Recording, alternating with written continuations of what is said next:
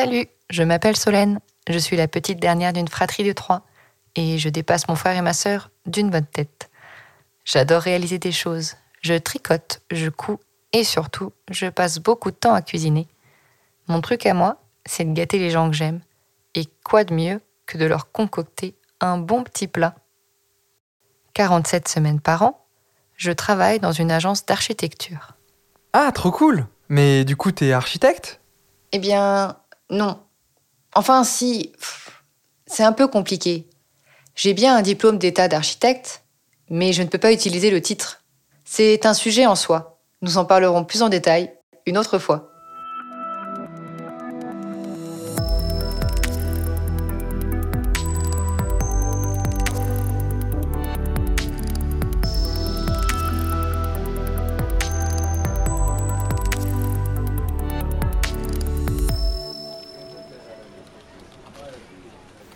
Quand bien même je n'ai pas le titre, j'aime bien parler de ce qui me permet de gagner ma vie. Je ne sais pas ce que vous faites, ni la réaction des gens autour de vous lorsque vous l'annoncez. Mais de mon côté, je trouve ça assez amusant de dire que je travaille dans une agence d'architecture, parce que j'ai souvent des réactions très positives. Waouh, architecte, mais c'est très technique, non?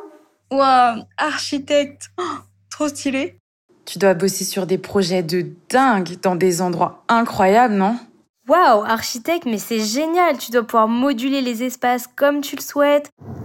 Non, t'es architecte en vrai. Ouais, sérieux, moi, les maisons que vous faites, c'est un truc de fou comme ça me fascine.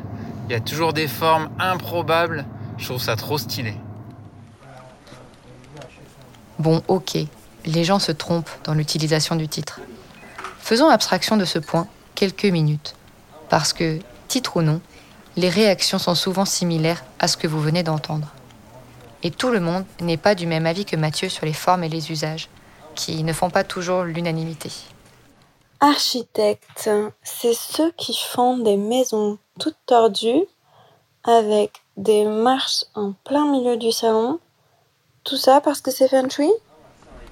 Certaines personnes sont curieuses et posent la question de la rémunération.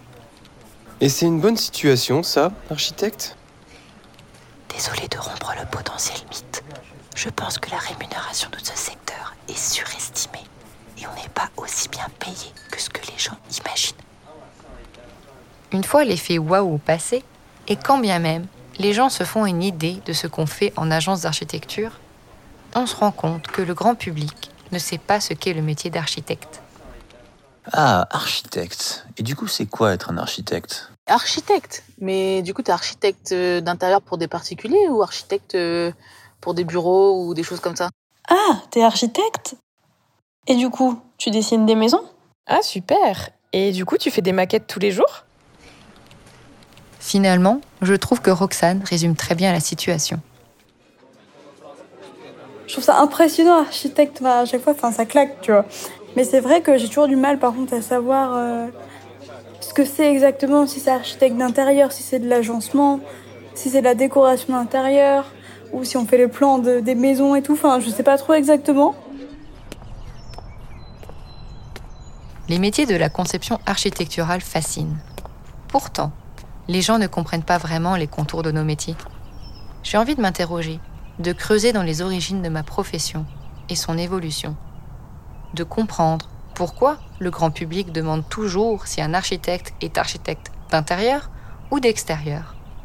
Pourquoi ce métier fascine, mais que les gens sont réticents pour faire appel au service d'un professionnel, notamment pour la construction de leur maison. par le biais de différents supports.